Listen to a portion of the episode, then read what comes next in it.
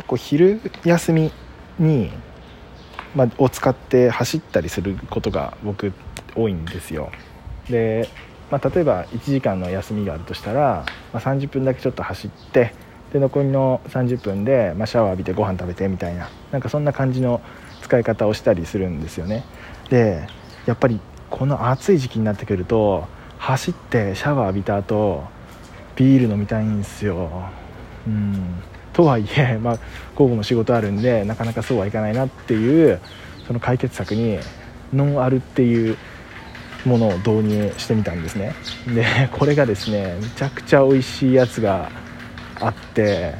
まあ、今日初めて飲んだんですけどすごいドハマりしそうですね、まあ、ちょっと高いんでなかなか毎回っていうのはできないんですけどちょっとこれからいろんなやつもっと試していきたいななんて思ってます。あちなみに今回飲んだらミッケラのやつですね。